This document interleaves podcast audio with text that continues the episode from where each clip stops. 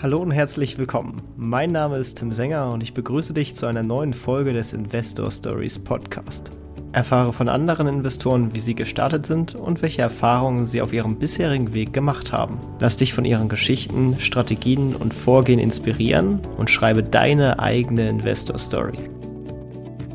An dieser Stelle möchten wir dir einen weiteren Werbepartner von uns vorstellen, und zwar Freedom24. Viele Investoren bauen sich immer wieder größere Cashbestände auf und haben dann vor, das Geld in den nächsten Wochen oder Monaten zu investieren. Bis jedoch der passende Zeitpunkt gekommen ist, liegt bei vielen das Geld unverzinst auf dem Girokonto herum und bringt genau eins, nämlich nichts. Wäre es da nicht schön, wenn dein Geld in dieser Zeit für dich arbeitet und Erträge erwirtschaftet? Genau da kommt unser Werbepartner Freedom24 ins Spiel. Denn dort erhältst du sehr attraktive Zinssätze auf dein Kapital im Tagesgeldkonto. In Euro erhältst du aktuell bis zu 3,88% Zinsen und wenn du dein Geld in US-Dollar anlegst, sogar bis zu 5,31%. Deine Vorteile liegen auf der Hand. Die Verzinsung erfolgt bereits ab dem Mindestanlagebetrag von 150 Euro bzw. US-Dollar. Die Auszahlung ist jederzeit möglich. Es erfolgt eine tägliche Zinsgutschrift und das Beste, es gibt keinen Maximalanlagebetrag. Willst du direkt loslegen? Dann gehe auf investor-stories.de slash freedom24 oder klick auf den Link in den Shownotes. Und jetzt viel Spaß noch bei der weiteren Podcast-Folge. Hallo und herzlich willkommen zum Investor Stories Podcast. Und heute habe ich den Johannes Altschwee dabei und er ist Investor und äh, was er genau macht, das erfahren wir jetzt heute im Interview. Jetzt aber erstmal herzlich willkommen, Johannes. Hi Tim, vielen Dank für die Einladung. Ich freue mich sehr, dass du da bist und äh, dass wir heute mal ein bisschen deine Investorengeschichte ergründen können. Du bist ja auch noch verhältnismäßig äh, jung, aber äh, doch schon ganz gut äh, unterwegs im, im Finanzgame, sowohl im, im privaten Bereich wie auch irgendwie beruflich. Ähm, doch damit dich die Leute erstmal am besten etwas kennenlernen, äh, magst du vielleicht ein paar Worte zu dir erzählen, wer du so bist und äh, was du eigentlich so machst. Ja, sehr gerne. Also Johannes, wie du schon gesagt hast, ich bin 31, ich wohne in Berlin, ähm, komme aus der Nähe von Frankfurt, also Frankfurt am Main, das muss man in Berlin manchmal dazu sagen, nicht an der Oder. Ähm, ich bin selbstständig im M&A-Bereich, ähm, Fokus auf die Sell-Side, das heißt, wir beraten ähm, Unternehmer beim Verkauf ihres Unternehmens und fokussieren uns dabei ausschließlich auf E-Commerce ähm, und das sind sehr, sehr kleine Unternehmen, genau. Ähm, Thema Investments und Aktien, deshalb bin ich ja heute hier, ist bei mir aktuell nicht äh, äh, an der Tagesordnung, beziehungsweise ist an der Tagesordnung, aber nicht Fulltime daher, aber begleitet mich schon sehr lange, seit ich 15 bin und zieht sich auch wie so ein roter Faden durch, ähm, durch meinen Lebenslauf. Ähm, habe äh, früh angefangen zu investieren, habe ähm, im Bachelor den Investment Club äh, an der Uni leiten dürfen mit echt coolen Events, hat den Biograf von Warren Buffett dort, ähm, habe dann auch meine Bachelorarbeit über Value Investing geschrieben, war dann ähm, im Auslandssemester während meines Finance Masters in Brasilien, habe dort bei einer brasilianischen Value Investing Boutique gearbeitet und dann später Fulltime in Frankfurt ähm, als Analyst und später Portfolio Manager für drei Jahre auch ähm, ein auf Value Investing fokussierter Asset Manager. Ähm, genau, dann hat sich danach die unternehmerische Ader durchgesetzt und bin jetzt eben selbstständig, nachdem ich bei einem Startup in Berlin gearbeitet habe, äh, aber das ist so der grobe, um, grobe Umriss und ich glaube, das Thema Aktien und Investments, das ist das, äh, was mich, was mich am meisten um, umtreibt und was ich auch schon sehr lange äh, mitnehme. Ja. Das kann man auf jeden Fall deiner Vita entnehmen. Dann äh, springen wir mal ganz am Anfang. Äh, du meinst, du hast schon äh, den Investment Club an der Uni geleitet, ähm, aber ähm, vielleicht generell, wann bist du das allererste Mal mit dem Thema Investments äh, in Berührung gekommen und äh, wann hast du dich so damit auseinandergesetzt und was kam da so für dich bei rum? Ja, ähm, ja, also wie gesagt, im Prinzip zwei Herzen äh, in meiner Brust, das Unternehmerische und dann diese Investmentgeschichte. Und das Thema Investments hat sich ähm, ergeben dadurch, dass ich in, einem, äh, in der Boarding School war für ein paar Monate mit 15 und ähm, war so ein ganz großer Tech-Fan damals, insbesondere Apple. Ich glaube, damals hießen die Anhänger Apple jünger, da war, waren die Produkte noch nicht so weit verbreitet, die iPads, iPods schon, aber die, die Macs noch nicht so. Das war hauptsächlich bei Designern der Fall.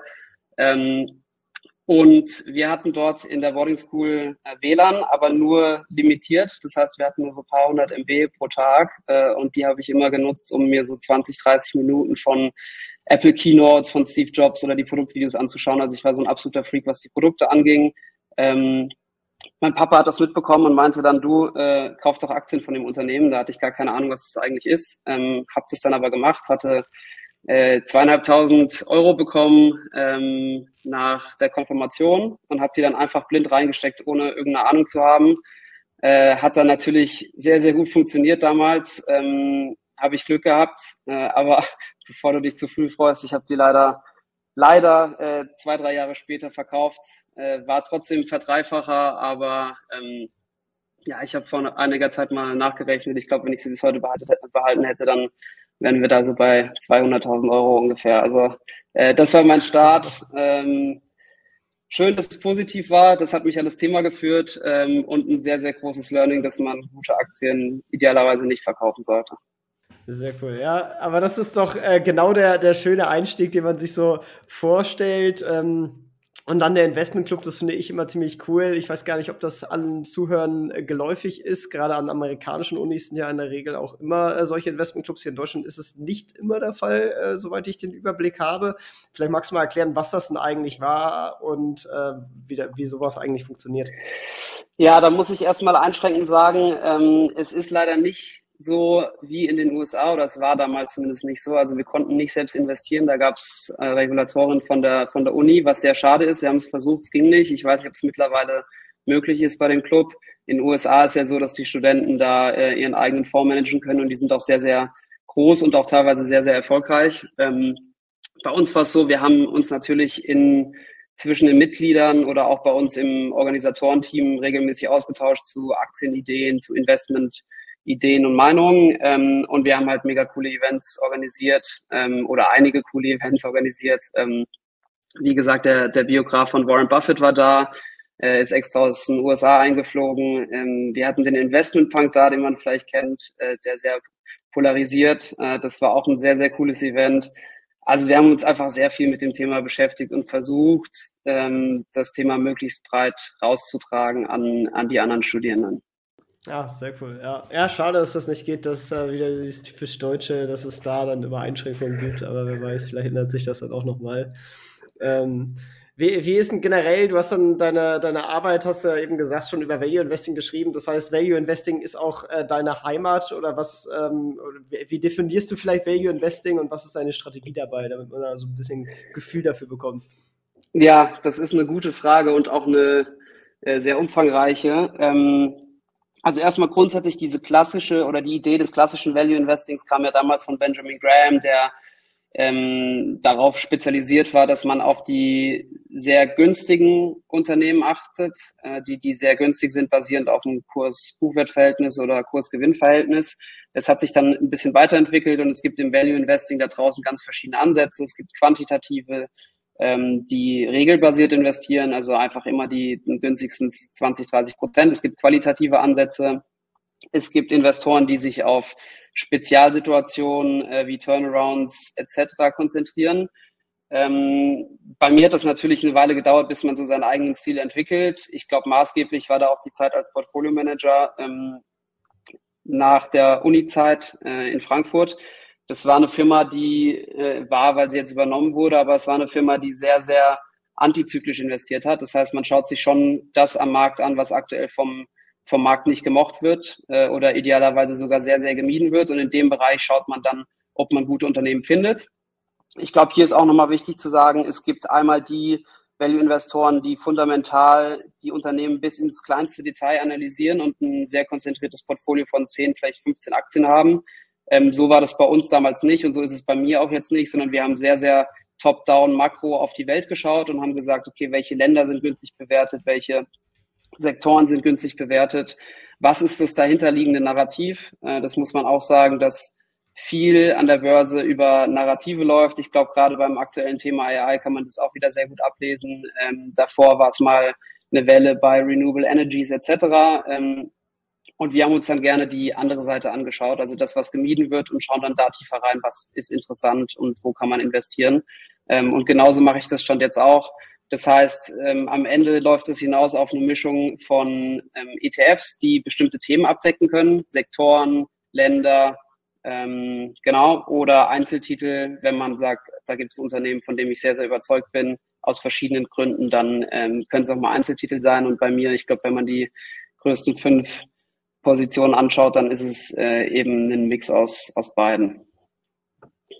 Okay, also wenn du jetzt sagst, zum Beispiel China wird so ungünstig äh, gerade hier gehasst, dann kauf mal einen China-ETF zum Beispiel und so spielst du dann das Thema. Ist das ein gutes Beispiel für, für so einen ETF? Äh, oder, das, oder ist das das ist auf jeden Fall ein sehr, sehr gutes Beispiel für antizyklisches Investieren. Also China ist ein, ist ein ganz großes und auch ein sehr sensibles Thema. Ähm, da muss ich sagen, ich bin schon der Meinung, dass man in China investiert sein muss. Das ist bei mir auch aktuell im Portfolio so abgebildet. Muss fairerweise aber auch sagen, der Meinung war ich schon vor zwei Jahren und äh, da war der Markt noch einiges teurer als jetzt.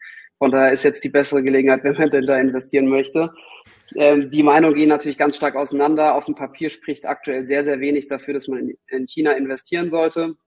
Aber genau das ist der Ansatz von einem antizyklischen ähm, ja, Investmentstil, dass man dass man in das reingeht, was, wo, wofür es im ersten Moment erstmal vielleicht nicht so viele Gründe gibt. Und wenn man dann doch Gründe findet, dann ähm, kann das eine sehr, sehr gute Geschichte sein. Ähm, ich glaube, was nicht zu vernachlässigen ist, aktuell gibt es sehr wenige Leute, die in China investieren. Ähm, wenn man sich die großen ETFs anschaut, wo auch Schwellenländer enthalten sind, dann hat China kein großes Gewicht. Wenn man auf das GDP schaut, dann liegt China bei 17 Prozent. Äh, das ist natürlich eine absolute Ansage. Von daher glaube ich schon auch als passiver Investor, wenn man in dem Camp ist, die Marktmärkte sind effizient und ich möchte einfach passiv für 20 Jahre investieren. Ich glaube, auch dann äh, sollte man keinen Bogen um China machen, sondern zumindest äh, einen kleinen Teil investiert haben, trotz des ganzen politischen Risikos und der wirtschaftlichen Schwäche im Land aktuell. Ja, und wenn man auch zu viel Angst hat, sag ich jetzt mal, auf einmal reinzugehen, dann kann man sich ja auch gut mit einem Sparplan in so einen ETF Cost averagen und dann einfach jetzt sagen, ich möchte, keine Ahnung, 10.000 oder was auch immer, 5, 1.000 in, in, in China investieren und dann sage ich einfach mal, okay, dann Sparplan 100 Euro ab jetzt und los. Ähm, und dann, dann guckt man mal, wie, wie lange das dann läuft. ähm, aber wenn man sich insgesamt dein Portfolio anguckt, ähm, äh, wie viel machst du dann quasi ähm, also wie, wie, gehst du auf Sizing und wie viele Positionen hast du insgesamt? Also wenn du auch die, die ETFs und die, die Einzelpositionen so äh, zusammenrechnest, weil ähm, behandelst du die ETFs, weil das ein Thema ist, größer oder machst du sie genauso groß wie jetzt eine Einzelaktie? Wie gehst du da vor? Also ich schaue top-down, wenn ich mir meine Allokation anschaue, natürlich schon an, dass ich kein extremes Übergewicht in bestimmten Regionen habe. Also ich glaube, das ist vielleicht ein Thema, was wir auch gleich nochmal so gesondert besprechen können, aber gerade so ein MSCI World ist jetzt mittlerweile auch kein Geheimnis mehr, dass mit 70 Prozent USA das einfach ein sehr, sehr großes Klumpengewicht ist. Äh, sowas versuche ich grundsätzlich. 20 Prozent Big Tech. ja, ganz richtig. Nee, also ist ein, das ist ein, das ist ein Riesenthema. Äh, das ist auch immer mein Argument, wenn wenn es heißt, die äh, die Märkte sind komplett, äh, komplett effizient und äh, es ist völlig in Ordnung, einen MSCI World zu kaufen. Das mag sein, aber man soll sich schon bewusst sein, welches Klumpenrisiko man eingeht, wenn wir jetzt gerade beim Thema sind. Also ähm, ich habe vor einer Weile geschaut und da war es so, dass Apple und Microsoft knapp zehn Prozent ausgemacht haben des ganzen Index. Ähm, und wenn dann natürlich jemand 10.000 Euro oder so da reinsteckt, ähm, und der Meinung ist, er äh, investiert äh, diversifiziert in die ganze Welt und am Ende sind 1000 Euro davon in zwei große Unternehmen, dann unabhängig von der Stärke der Unternehmen, die, die gewiss da ist, aber dann ist es definitiv ein Klumpenrisiko, dessen man sich bewusst sein muss. Ähm, und jetzt die Kurve zurück zu deiner Frage. Ja, ich ähm, bin niemand, der grundsätzlich äh, die Titel sehr schnell oder konsequent abschneidet. Also ich habe ein paar Einzeltitel, die sich sehr, sehr gut entwickelt haben, die ich beim aktuellen Niveau vielleicht auch nicht unbedingt nachkaufen würde, äh, die ich aber jetzt nicht grundsätzlich deshalb verkaufe, weil sie irgendwie die 5%-Hürde im Portfolio so gerissen haben. Also ähm, ich lasse dann sowas ganz gerne mal weiterlaufen, sprich, ich habe schon auch äh, ein, zwei Einzeltitel, die, die ein Stück größer sind. Ja. Okay. Also, und, und, wie viele Gesamtpositionen so? Also, wie kann man sich das, also bist du eher so ein konzentrierter Typ mit zehn Positionen oder sind das dann 20, 30? Das sind eher 20, 30, aber ich muss ganz ehrlich sagen, die genaue Zahl kann ich dir jetzt gar nicht sagen. Ähm, liegt, liegt so um die 25, würde ich sagen, ja. Okay. Ja. Das ist ja noch handelbar, sag ja. ich mal. Ich finde auch witzig, ich hatte jetzt neulich ein Interview geführt, der meinte, er hat ein kleines äh, Portfolio mit 40 bis 50 Werten. So gehen dann die Meinungen auseinander. Die meisten Leute, die ich hier interviewen würden, ein kleines Portfolio anders bezeichnen. ja, definitiv. Aber, äh, Peter Lynch, der äh, ja einer der erfolgreichsten Fondsmanager ist, äh, für Fidelity, den Magellan-Fonds äh, gemanagt hat, ähm, hat ja eine herausragende Rendite ähm, mit knapp 30 Prozent pro Jahr, glaube ich, über irgendwie 13 Jahre, 14 Jahre und der hatte bis zu 1500 Positionen. Ähm, also das zeigt mal, wie, wie sehr man da äh, abweichen kann von der Definition kleines oder großes Portfolio. Finde ich auch krass, obwohl mir davon gar nicht so viele von dieser Art einfallen, die wirklich so eine herausragende Rendite haben und gleichzeitig auch so viele Positionen. Er ist da einer der, der wenigen, der mir einfällt, der tatsächlich im deutschen Markt auch ziemlich gut ist, der auch einen relativ breiten Ansatz fährt, ist hier Philipp Haas. Ich weiß nicht, ob du den kennst, ähm, Invest Research, ja. weil der hat ja auch, glaube ich, über 200 Unternehmen oder so in seinen Wikifolios und seinem Fonds. Das ist natürlich auch schon vergleichsweise breit, aber auch der schafft es, den Markt zu schlagen. Ähm, da muss man halt auch schon trotzdem in, in, in Small und Midcap sehr abweit, sag ich mal, von der, von der Benchmark investieren, weil sonst, glaube ich, wenn man sich so viel reinholt, dann äh, ganz automatisch äh, kriegt man dann schon fast eher diese Benchmark-Performance und, und äh, es ist halt schwierig, dann da sich von loszulösen. Also insofern auch ich bin da mit 20 bis 30 Werten unterwegs. Ähm, funktioniert ganz gut zumindest. Ja, sehr gut. An dieser Stelle möchten wir dir einen weiteren Werbepartner von uns vorstellen, und zwar Thunder Nation. Da draußen gibt es viele Tech-Startups, die mit ihren innovativen Lösungen die wichtigsten Probleme unserer Zeit lösen.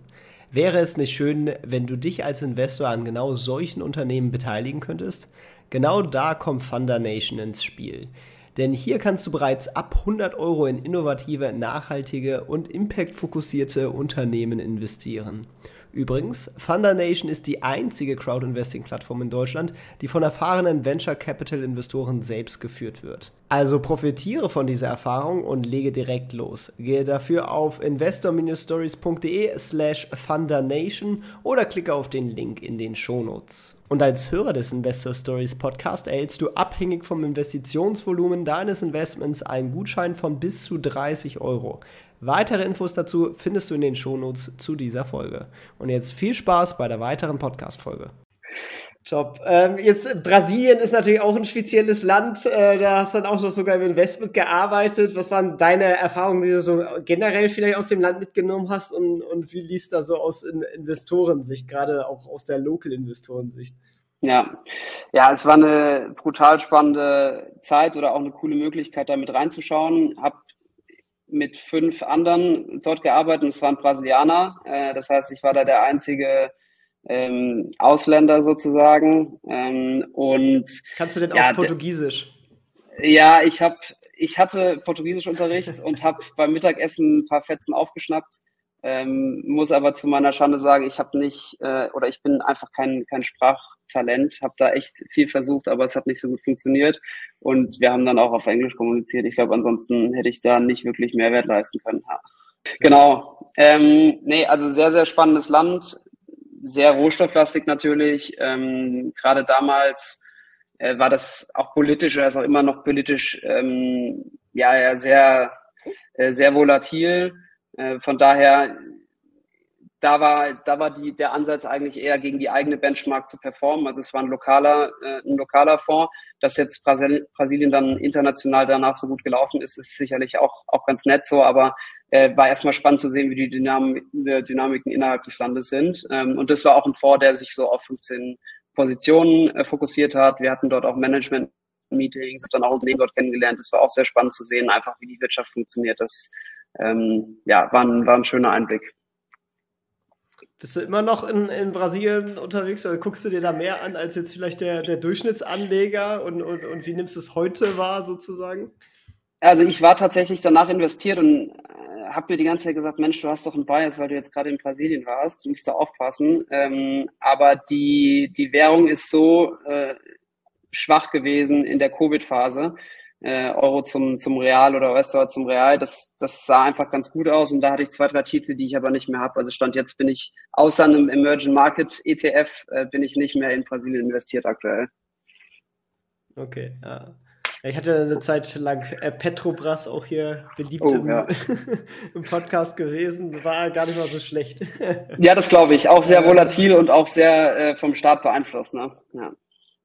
Auf jeden Fall, ist ein enormes politisches Risiko. Aber dann, äh, es kam von dem äh, Matthias Reuss, äh, der äh, dann auch äh, gesagt hat, und da, da habe ich ihm dann zugestimmt, ne, ich meine, du zahlst halt so eine geringe Bewertung, hast das politische Risiko, während man gerade bei dieser ähm, Windfall-Profit-Debatte dann gemerkt hat, ja gut, also das ist ein ähnliches politisches Risiko hat man zum Teil dann auch hier. Ähm, und dann ist halt die Frage, ne, dann kann man auch gleich den Abschlag in, in Brasilien mitnehmen. Ähm, ja, spannende Einschätzung. Def definitiv. Und die äh, Emerging Markets haben jetzt auch gerade in der Covid-Phase beziehungsweise in dem Zeitraum gezeigt, dass sie, was die Notenbanken angeht, ähm, sich so ein bisschen abgenabelt haben. Normalerweise ist der Fed ja der Vorreiter. Diesmal haben Emerging Markets relativ schnell die Zinsen erhöht, alles richtig gemacht, sind jetzt dabei eher wieder zu senken. Ähm, wenn man davon ausgeht, dass vielleicht irgendwann der äh, US-Dollar sich mal ein bisschen abschwächt, dann gibt es auch Rückenwind. Also es sieht grundsätzlich vielleicht für Emerging Markets gar nicht so schlecht aus, äh, auch wenn das vor ein, zwei Jahren auch schon der Fall war. Ähm, aber ich bin da grundsätzlich schon auch ein großer Fan, insbesondere weil da natürlich viel, viel Wachstum schlummert. Auf jeden Fall.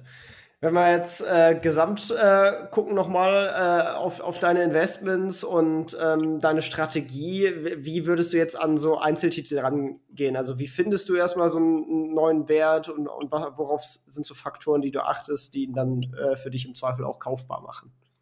Ja, also das, mh, mm, ich würde sagen, das Überwiegende ist, ähm, ich beobachte einfach tagtäglich durch Newsletter, durch ähm, in Investmentberichte, ähm, so grob den Markt und schaue, was passiert, bin aber, was meine eigenen Handlungen im Portfolio angeht, sehr, sehr zurückhaltend. Das heißt, ich schaue und schaue und schaue. Und wenn sich dann irgendwann extreme Situationen ergeben, wie zum Beispiel der Corona-Phase oder Ende 2022, dann, also insbesondere, wenn, wenn die Angstindikatoren ähm, anschlagen, da gibt's ja auch ein paar ganz interessante Umfragen, die zeigen, wenn dann Panik an den Märkten ist, oder wenn die Märkte durch ein sehr, sehr starkes Narrativ geleitet sind, dann gehe ich in den Bereich rein, ähm, der eben unbeliebt ist oder der dem keine gute ja, Zukunft vorausgesagt wird, äh, ist, da liegt man natürlich nicht immer richtig, ist, ist sehr, sehr schwierig, aber das ist so der Ansatz. Also ich schaue mir die Welt im Prinzip von oben an und wenn ich dann sehe, dass ein bestimmter Sektor oder ein bestimmtes Land fundamental günstig ist, dann ähm, schaue ich mir das genauer an. Und was die Einzeltitel betrifft, ähm, ja, habe ich relativ schnell gemerkt, ich habe vorhin das, das Beispiel mit Apple genannt, ist es schon sehr, sehr wichtig, dass man das Produkt, was die Firma verkauft oder anbietet, dass man das grundsätzlich versteht. Ähm, das habe ich damals sehr gut als 15-Jähriger, hatte halt keine Ahnung von Börse und Bewertung. Das war dann einfach Glück, dass die Firma sich weiter gut entwickelt hat. Aber ich glaube, ich hatte zumindest damals, unabhängig von den ganzen Börsengeschichten, einen sehr guten Einblick darauf, was die Firma macht äh, und worin sie gut ist. Und das versuche ich auch jetzt. Also ich äh, habe danach sehr viel Lehrgeld zahlen müssen äh, nach meinen Apple-Investments. Das war auch noch Schulzeit, Studienzeit. Aber ähm, wenn man anfängt, in Dinge zu investieren, die, äh, die einfach, die man nicht versteht, dann, dann wird es schwierig. Von daher ist, ist für mich wichtig, dass ich mich auf das konzentriere, was ich verstehen kann oder was für mich sinnvoll erscheint. Und ganz, ganz viele Sachen verstehe ich nicht und die fasse ich dann aber auch nicht an. Also ich glaube, das ist auch nochmal ein wichtiger Punkt. Selbst wenn ein Sektor oder Land günstig ist, äh, ich es aber nicht fassen kann oder ich einfach sehe, dass gewisse Katalysatoren, die dazu führen könnten, dass, dass die Bewertung wieder nach oben geht, wenn ich, wenn ich sehe, da, da gibt es wenig Kontrolle, ähm, dann äh, halte ich mich davon fern. Also ich, äh, ich handle sehr, sehr, sehr, sehr selten, würde ich sagen, aber wenn, versuche ich mit, äh, mit einer relativ großen Überzeugung ähm, was zu machen, ja. Ich glaube, wenn man aktiv äh, investiert, dann, dann ist das auch extrem wichtig, dass man halt immer mit Überzeugung investiert und nicht so, oh ja, das gefällt mir gerade mal, jetzt kaufe ich mal das oder ach ja, äh, das, ich habe jetzt einen negativen Zeitungsartikel gelesen, dann verkaufe ich mal wieder, sondern äh, dass man sich halt wirklich äh, seine Thesis klar macht und dann sagt, okay, ich bin jetzt so und so davon überzeugt. Ähm, jetzt, ähm, wenn diese Thesis halt bricht, dann verkaufe ich und wenn sie halt nicht bricht, dann, äh, dann verkaufe ich halt auch nicht. Ja, ich glaube, das ist ein ganz entscheidender Punkt, ähm, gerade bei der Diskussion, die eine sehr schwierige ist, äh, aktiv versus passiv. Ähm, ich habe sehr lange damit gerungen, mich da selbst in den Camp zu stecken, obwohl ich das Thema Aktien schon seit ich 15 bin äh, irgendwie mit mir trage. Aber wenn man an der Uni beigebracht bekommt, dass die Märkte extrem effizient sind, ähm, wenn man die Statistiken liest, dass Fondsmanager ihre Benchmark nicht schlagen können, dann äh, wird es natürlich, äh, wenn man rational ist, irgendwann schwierig zu sagen, ich bin aktiv. Ähm, aber ich glaube, wenn man da ein bisschen tiefer gräbt, dann gibt es durchaus Gründe, warum die Studien so ausfallen, wie sie ausfallen. Ähm, wie du es gerade angesprochen hast, wir haben das immer Indexkuschler genannt ähm, bei dem Asset Manager, wo ich war. äh, ich glaube, wenn man dann irgendwann große Beträge managt, was ja viele aktive Fondsmanager machen, ähm, dann hat man eine ganz klare Tendenz in die Richtung, dass man im Index einfach folgt. Äh, Gibt es verschiedene Gründe. Erstmal sind wir natürlich Herdentiere als Menschen, sonst wären wir nicht da, wo wir sind. Das heißt, sich von der Masse abzusetzen, ist einfach immer, immer sehr, sehr, sehr schmerzhaft. Ähm, und das Zweite ist, man hat natürlich auch ein Jobrisiko. Das heißt, eigentlich ist es einfacher und, und ähm, kommt häufiger vor, dass man konventionell falsch liegt, als unkonventionell richtig zu liegen. Ja, also wenn ähm, ganz viele Fondsmanager, die ähm, bestimmte Aktien haben, wie jetzt zum Beispiel die großen sieben Tech-Aktien und man ist nicht dabei, dann sagt dir jeder Kunde, bist du eigentlich bekloppt, die hat doch jeder, da musst du dabei sein. Und wenn du aber richtig liegst und, ähm, und aus der Masse raussticht, dann, äh, dann hast du vielleicht einfach nur Glück gehabt. Also in der Außenwahrnehmung gibt es da schon ganz klare Gründe, warum man sich tendenziell eher an einem Index orientiert. Äh, und der zweite Punkt, warum aktives Investieren natürlich schwierig war, das ist auch die, das Ergebnis dieser ganzen Studien, sind halt die Kosten. Und da haben ETFs natürlich eine Riesenrolle gespielt. Äh, wenn man überlegt, dass man irgendwie einen Ausgabeaufschlag zahlt, fünf Prozent dafür, dass man einen Vorkauft, äh, und dann zahlt man da irgendwie im Jahr noch anderthalb, zwei Prozent von den sieben, die man im Schnitt irgendwie macht, dann ist klar, dann wird es echt verdammt schwierig, den Markt zu schlagen. Und ETFs haben jetzt mega geholfen, die Kosten nach unten zu drücken. Und selbst dort, wenn man jetzt, ähm, wenn man jetzt investieren möchte, nehmen wir mal Asien und nimmt irgendwie großen ETFs, dann kann es schon sein, dass man so seine 0,7 Prozent im Jahr zahlt, auch nur für einen ETF. Und es gibt auch sicherlich aktive Fondsmanager draußen, die auch nur in Anführungszeichen 0,7, 0,8, vielleicht 0,9 chargen und dann ist die Differenz gar nicht mehr so groß. Und ich glaube, wenn man dann jemanden hat, der zumindest aufs Portfolio aufpasst, ist natürlich auch eine Frage des Zeithorizonts. Wie lange möchte ich investieren? Was sind meine Ziele? Dann ähm, ja, ist es, glaube ich, gar nicht mehr so abwegig, vielleicht auch aktiv zu gehen. Also ich glaube, die nächsten zehn Jahre werden tendenziell wieder äh, Jahre für aktives Fondsmanagement. Ähm, aber ich bin gespannt. Ich lasse mich auch gerne eines Besseren belehren. Ich bin gespannt, in welche Richtung es sich äh, entwickelt. Ja, ich denke mal, gerade durch die Konzentration in vielen Indizes, sei es jetzt selbst im MSCI World oder S&P 500 auf diese äh, Magnificent Seven, die großen GAFA-Unternehmen ähm, oder auch, sage ich mal, in Schwellenländern, wo einfach aus Natura bedingt irgendwie es ein, zwei große Konglomerate gibt, aber die dann natürlich Schwergewichte in einem Index darstellen äh, insbesondere gilt das halt für Emerging Markets, macht es dann halt auch Sinn, dass man äh, sich eigene lokale Fonds raussuchen könnte, äh, die dann halt wirklich auch mit lokalem Wissen äh, halt eine Chance haben, dem Index out zu performen, einfach weil der halt schwerwiegend von, von gewissen Werten abhängt. Oder das sind ja auch häufig dann äh, große Unternehmen in, in Emerging Markets, sind ja gerne mal so Finanzunternehmen äh, oder halt Rohstoffkonzerne. Das ist natürlich auch wieder äh, eine besonderen Zyklik unterlegen. Ja, ja, definitiv. Und vielleicht da noch ein Punkt. Ähm, wir sind jetzt sehr in unserer, das ist übrigens auch ein Bias, der Recency Bias. Äh, ich glaube, gerade Leute in, in, in unserem Alter, ähm, die vielleicht die ganzen alten Börsenphasen noch nicht mitgemacht haben, ich ja fairerweise auch nicht, aber ähm, wenn man schaut, was seit 2008, 2009 passiert ist, dann sind die Zinsen kontinuierlich gesunken. Das hat dazu geführt, dass die Aktien- und Vermögenpreise einfach dauerhaft gestiegen sind.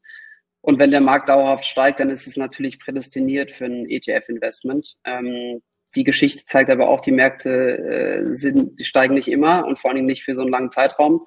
Von daher ähm, würde ich mal die These aufstellen, dass die nächsten zehn Jahre anders aussehen und nicht weiter so nach oben gehen. Und gerade MSCI World, der war unschlagbar. Also für aktive Manager ganz, ganz schwierig, den zu schlagen. Man muss aber auch sagen, die Zeiten waren auch mal andere. Mein, mein Chef, mein damaliger Chef hat mir ähm, erzählt, dass damals der MSCI World die Benchmark war, die ein, aktiv, ein aktiver Fondsmanager ausgewählt hat, weil damals ließ die sich sehr, sehr leicht schlagen. Man hat irgendwie ein bisschen Europa und Emerging Markets beigemischt und zack war man besser als die Benchmark. Äh, also der jetzt, äh, der heilige Gral MSCI World äh, war auf jeden Fall mal sehr leicht zu schlagen. Jetzt in den letzten 10, 15 Jahren unschlagbar und wird spannend zu sehen, wo es dann in Zukunft hingeht.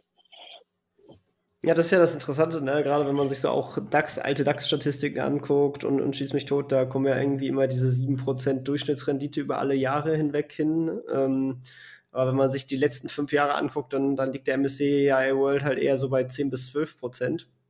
Ähm, das ist natürlich ja schon ein Gap und dann ist halt die Frage, liegt das jetzt an den Zinsen oder liegt das jetzt, keine Ahnung, wenn man jetzt in Tech investiert war, dann war es wiederum einfacher, den MSCI ja. World zu schlagen, ne? weil einfach Tech halt auch generell äh, gut läuft äh, oder gelaufen ist. Ist ja auch dann die Frage, wie, wie das halt weiterläuft. Aber ähm, das, das muss dann die Zukunft beantworten. Ja, definitiv. Genau, wenn wir jetzt ähm, äh, nochmal äh, auf, auf deinen Job zurückblicken. Ich weiß nicht, ob du, wenn du es teilen magst, äh, ich finde es eigentlich auch ganz interessant, weil es auch so ein äh, bestimmter Case ist und es gibt ja auch viele Unternehmen, die ein ähnliches Geschäftsmodell haben von der Grundstrategie her, äh, und zwar Roll-Ups. Ähm, und deswegen ähm, würde ich einfach gern zumindest mal ein bisschen, wenn du schon mal da gearbeitet hast und jetzt zumindest als Verkäufer im NA-Bereich unterwegs bist, ähm, kurz mal das Thema, Thema eingehen. Ähm, du, du warst jetzt halt bei, bei äh, Seller X, das ist ein, ein Amazon Roll-Up. Äh, Roll-Up bedeutet, man versucht, äh, verschiedene kleine Unternehmen zusammenzukaufen, um die auf eine größere Plattform äh, zu stellen und dann halt für ein, für ein größeres Geld und vor allem auch mit einem größeren äh, Multiple zu verkaufen und dazwischen halt äh, Synergien äh, operativer wie auch finanzieller Natur ziehen zu können. Ähm, wie hast du das Ganze als Interner sozusagen wahrgenommen? Ähm, was ist so die Benefits von so einem Modell und ähm, äh, was, was, reizt dich vielleicht auch jetzt an der Verkäuferseite, in die du gewechselt bist am Ende? Genau, also ähm, ich war ja dann drei, vier Jahre oder drei Jahre knapp ähm, im Portfolio-Management tätig und das ist die große Leidenschaft, äh, wie du wie du ja schon gehört hast. Ähm, und das zweite Jahr zwar aber die Selbstständigkeit, dann habe ich gesagt, okay, ähm, finde ich nicht irgendwas, was dazwischen ist. Und das war genau der Job. Also im Prinzip, ähm, was SellerX macht oder insbesondere damals gemacht hat, ein großes M&A-Team aufgebaut und wir haben äh, Shops gekauft, die Produkte bei Amazon verkaufen. Und ähm, ja, das war natürlich sehr dynamisch, äh, sehr unternehmerisch. Äh, ich war 30. Mitarbeiter ungefähr und ich bin knapp sieben Monate später, äh, habe ich dann gekündigt, um mich selbstständig zu machen. Und da waren es dann knapp 700. Ähm, das kam auch durch eine Akquisition zustande von irgendwie 300 Leuten oder so. Aber es war ein absoluter Rollercoaster. Sehr, sehr spannend, beziehungsweise Rollercoaster. In dem Zeitpunkt ging es nur nach oben, was Mitarbeiteranzahl und, und Brandanzahl anging. Sehr, sehr intensiv, extrem viel gelernt in der Zeit. Ähm, echt mega, mega coole Kollegen gehabt. Äh, von daher fiel es mir dann auch gar nicht so einfach dann zu gehen ja, und diese Roll-Up-Geschichte muss man sagen, auch gerade jetzt aus der Perspektive des äh, ja, Asset Managers, äh, Investors, war natürlich ähm, die absolute Peak-Phase der niedrigen Zinsen und des billigen Geldes. Ähm, da sind ja diese Startup-Modelle wie SellerX einfach nur aus dem Boden gepoppt. Äh, und man muss auch sagen, äh, die Preise, die dort gezahlt wurden 2021, waren unfassbar, unfassbar hoch. Äh, also ich kam da aus der Aktienseite, Value Investing, wo man sich günstige Unternehmen angeschaut hat und hat irgendwelche Oligopole weltweit, wo das sechs- oder siebenfache vom EBITDA, ähm, wo die Bewertung beim sechs- oder siebenfachen vom EBITDA liegt. Und dann äh, gehen wir zu, gehe ich zu so einem äh, Startup und dann zahlen wir irgendwie das fünf- oder sechsfache äh, vom EBITDA von so einem Amazon-Shop, äh, der irgendwie, weiß ich nicht, paar Millionen Umsatz macht, äh, anstellig. Äh, von daher war das schon auch, waren das auch schon zwei verschiedene Welten. Mm, ich glaube, auf dem Papier definitiv ein sehr, sehr spannendes Konzept. Äh, das, die, die Seller X und Co. schreiben sich auf die Fahne, Procter Gamble der Online-Welt zu werden. Also im Prinzip ein digitaler Supermarkt. Äh, die Produkte, die Marken, die man da gekauft hat, war die Idee, dass man, oder ist die Idee, dass man die nicht nur bei Amazon vertreibt, sondern vielleicht eigene Websites kreiert, dass man die in Offline-Channel bringt, dass man aber auch online verschiedene Plattformen bespielt. Das macht durchaus Sinn. Ähm, ja, ähm, am Ende, glaube ich, kann man, kann man auf jeden Fall sagen, dass es bei vielen nicht funktioniert hat, das Modell. Aus zwei Gründen. Einmal wurde, wurde, die, ähm, wurde das Operative unterschätzt. Äh, also wenn man von einem Gründer eine Marke abnimmt, dann äh, unterschätzt man, wie viel Wissen dann auf der Strecke bleibt und wie viel Herzblut auf der Strecke bleibt. Wenn, wenn ein Angestellter drei Brands managen muss, ist das was anderes, als wenn ein Unternehmer seine Brand jahrelang mit Herzblut ge geführt hat und das zweite war einfach das makroökonomische Umfeld mit, gesteigen, äh, mit gestiegenen Zinsen. Äh, da wurden, äh, wurde fürs Fremdkapital zweistellig, im zweistelligen Prozent, äh, Prozentbereich ähm, gezahlt, um, um, um die Schulden äh, zu, äh, äh, zu bedienen. Und das hat dann am, unterm Strich äh, nicht funktioniert oder bei vielen nicht funktioniert. Also ich möchte jetzt nicht für Select sprechen, weil ich da nicht mehr bin, keinen Einblick habe, aber man hat bei vielen gesehen, die jetzt pleite gegangen sind oder gemerged sind, dass sie einfach Schwierigkeiten haben. Zweistellige Zinssätze sind natürlich auch nicht ohne. Ne? Ja. Weiß, äh, weiß jeder, der schon mal aus Versehen ins Disco, Dispo gerutscht ist, das, das tut dann auch schon bei ein paar Tagen nur weh. Ja. Ähm, klar, natürlich, wenn du es schaffst, irgendwie so ein äh, Unternehmen zu einem sehr geringen Multiple halt zu kaufen, ne, was dann halt auch eine, eine Cash-Rendite von irgendwie 30 Prozent hat, dann kannst du es dir halt auch leisten, 10 Prozent Zinsen zu zahlen. Ne? Das ist ja, dann da reicht's und warum man das halt auch überhaupt gemacht hat. Ähm, aber ja, ist am Ende dann natürlich eine, eine Execution-Sache und ich glaube, das ist halt auch, wenn man sich als Investor, ähm, es gibt ja diverse börsengelistete Roll-ups aus diversen Branchen, ähm, wenn man sich da anguckt, dass man, dass man halt schaut, äh, dass, dass, dass, dass die Leute da rational äh, agieren, nicht zu viel zahlen, nicht zu sehr leveragen ähm, und vor allem, sage ich mal, die, die Integration und die operative Exzellenz da auf die, auf die Straße bringen, wenn man so, wenn ich jetzt so deine Sachen, die ich, die du eben erzählt hast, als, als Erfolgsfaktoren zusammenfasse, habe ich das so richtig wiedergegeben. Ja, definitiv, definitiv. Und ich muss auch sagen, in der Zeit, da gab es FOMO ohne Ende. Ne? Da haben wir uns Shops angeschaut, dann wussten wir irgendwie, die Konkurrenz ein paar Straßen weiter bietet auch drauf und ein US-Aggregator bietet auch drauf und dann wurden die Preise nach oben äh, gejubelt. Also das war schon eine sehr, sehr heiße Phase. Ich glaube, wenn man aktuell, das sehen wir auch, ähm, wenn man aktuell ähm, so ein Unternehmen kauft, dann liegen die Preise natürlich wieder ganz, ganz äh, weit unter dem Niveau von 2021 in einem vielleicht gerechtfertigten Bereich, würde ich sagen, vielleicht sogar ein bisschen zu günstig. Ähm, muss man schauen, wo die Reise hingeht, auch insbesondere mit den Zinssätzen. Aber dann ist sowas durchaus interessant. Ähm, man muss natürlich den Overhead, was hauptsächlich die Mitarbeiter sind, decken können und natürlich auch die Kapitallast.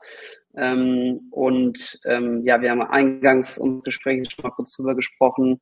Ähm, und da meintest du ja auch zu Recht, äh, die, die Kapitallast, die man hat als Aggregator, der auf Brands fokussiert ist, ist riesig. Man hat einen riesen Working Capital, was man finanzieren muss, äh, um Lagerhaltung zu, oder um die Lagerhaltung zu finanzieren, um genug Stock zu haben, nicht out of Stock zu gehen. Also das ist äh, sicherlich im aktuellen Umfeld vor allen Dingen sehr, sehr ambitioniertes, schwieriges Modell, ähm, aber durchaus interessant.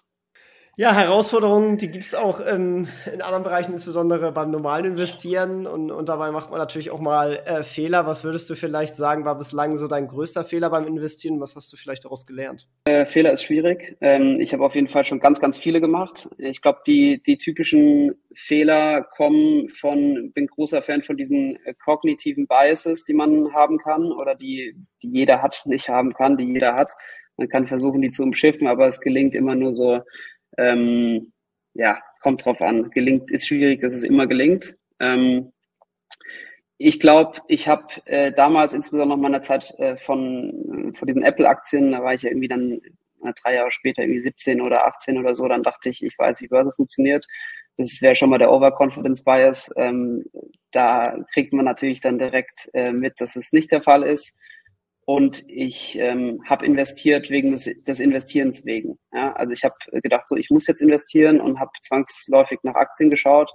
Ich glaube, wenn man da ein bisschen Ruhe bewahrt und den Markt so ein bisschen aus der Beobachterperspektive nimmt, äh, dann, dann ist es deutlich besser. Also von daher, ähm, ja, man sollte nur das kaufen, was man versteht. Und das habe ich äh, zu der Phase da vor allen Dingen nicht gemacht. Und das, glaube ich, war auch ein großer Fehler. Ja, drehen wir es ins Positive. Was würdest du als deinen größten Erfolg bezeichnen? Ja, als groß, größten Erfolg muss ich Apple nehmen, einfach nur, weil das so der Startpunkt für mich war. Und ich weiß nicht, wie es gewesen wäre, wenn ich in ein anderes Unternehmen investiert hätte, wo es vielleicht nicht so gut funktioniert hätte. Vielleicht wäre ich dann nie mit dem Thema in Kontakt gekommen. Und es gibt mir schon sehr, sehr viel, dieses Thema. Von daher würde ich sagen, ist das so mein größter, mein bestes Investment gewesen, auch wenn ich es viel zu früh verkauft habe. Ähm, ja, genau. Sehr cool. Was ist äh, so deine weitere äh, Zukunft? Was setzt ihr so für Ziele, sei es auch finanzielle Natur, vielleicht auch unternehmerisch? genau. Ähm, auch schwierige Frage. Also unternehmerisch möchte ich äh, mich weiter austoben. Das bereitet mir sehr, sehr viel Freude, die Freiheiten zu haben. Ähm, und beim Investment auch. Ich möchte ich möchte einfach weiter mein, mein Portfolio ausbauen. Äh, mir geht es nicht darum, dass ich mir dann irgendwann ein, ein glamouröses Leben finanzieren will. Natürlich sollte es reichen, um sorgenfrei durchs Leben zu gehen, aber mir macht einfach der Prozess, äh, Prozess an sich absurd viel Spaß und sich zu messen. Ähm, und allein äh, das Wissen, dass, dass niemand weiß, wo die Zukunft hinführt, das reizt mich sehr. Äh, und das möchte ich einfach so weitermachen äh, und habe den Anspruch natürlich, dass ich das besser schaffe auf die lange Sicht als äh, der MSCI World oder was auch immer äh, die Benchmark ist. Ja, das ist doch mal ein gutes Ziel. ähm, jetzt äh, lesen ja Investoren immer ziemlich viel und, und, und gerne. Ich weiß nicht, gilt das auch für dich? Und wenn ja, würdest du, äh, gibt es da ein Buch zum Beispiel, was du empfehlen würdest, dass alle Hörer mal gelesen haben sollten? Ja, also grundsätzlich, äh, vielleicht nochmal, weil wir das Thema hatten, zum aktiven oder passiven Investieren, wer sich mit dem Thema aktives Investieren auseinandersetzen möchte oder wer genau wie ich damals sich noch nicht sicher ist, in welchem Lager er sich befindet, ähm, kann ich nur empfehlen, ähm, Super Investors of Graham and Dotsville. Äh, das ist eine ganz uralte PDF, die findet ihr online ähm, von Warren Buffett. Das ist so ein briefartiges, äh, ja, weiß ich nicht, Manuskriptartikel, äh, 20, 30 Seiten, also so lang ist das nicht. Ähm, aber da beschreibt er, äh, wie eine erlesene Gruppe mit verschiedenen Ansätzen, die aber den gleichen Werten und Investmentphilosophien folgt, ähm, den Markt outperformen kann. Also das ist was für aktives Investieren. Ansonsten Peter Lynch, auch sehr interessant, One Up on Wall Street. Äh, da geht es darum, ja, im Prinzip beschreibt er sein, sein Erfolgsrezept, was relativ simpel war, Produkte verstehen. Äh, und natürlich gab es noch ein, zwei Schichten dahinter mit Bewertung etc. Ähm, ja, und das andere, glaube ich, diese Biases habe ich gerade angesprochen, äh, gibt es von, von Richard Taylor. Nudge ist sehr interessant, da geht es um verschiedene Biases. Äh, oder auch kurze Geschichte der Menschheit, Harari, das sind jetzt alles keine ähm, keine Geheimtipps. Ne? Das ist eines der bestverkauftesten Bücher, aber ich finde es sehr, sehr interessant. Da wird so ein bisschen gezeigt, wie die Welt funktioniert, wie der Mensch funktioniert, wie wir da sind, wo wir heute sind oder wie wir da hingekommen sind. Ähm, ich glaube, da kann man auch sehr viel fürs eigene Leben bzw. fürs Investieren ableiten. Sehr cool. Packe ich alles in die Shownotes. Wer Interesse hat, äh, findet da mehr. Ähm, und jetzt, äh, genau, äh, ich, ich spar mir mal das Rollenspiel, das ich ab und an mal mache, weil du bist ja eh noch jung. Das heißt, äh, du würdest wahrscheinlich relativ viel Ähnliches äh, äh, machen oder, sag ich mal, dich auf die Sachen fokussieren, die dir Spaß machen. Würdest vielleicht früher gründen. Aber vielleicht generell, mit welchen Entscheidungen in deinem Leben bist du vielleicht so zufrieden und, und was würdest du anders machen, sei es jetzt äh, Investoren technischer Natur oder auch anderswo? Schwierig. Also ich glaube, ähm ich bin mit dem Weg, wie ich ihn gegangen bin, eigentlich ganz zufrieden. Ähm, ich würde mich auf jeden Fall immer wieder selbstständig machen.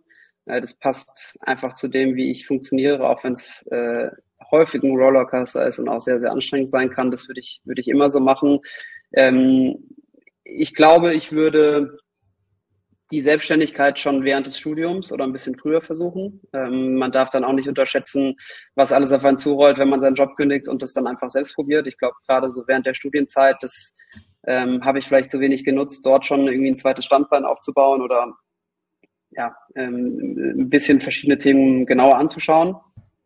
Ähm, genau, und was die Investmentgeschichte angeht, ähm, ja, da lerne ich immer neu dazu. Äh, ich glaube, das ist auch, das geht auch nicht anders in dem Bereich.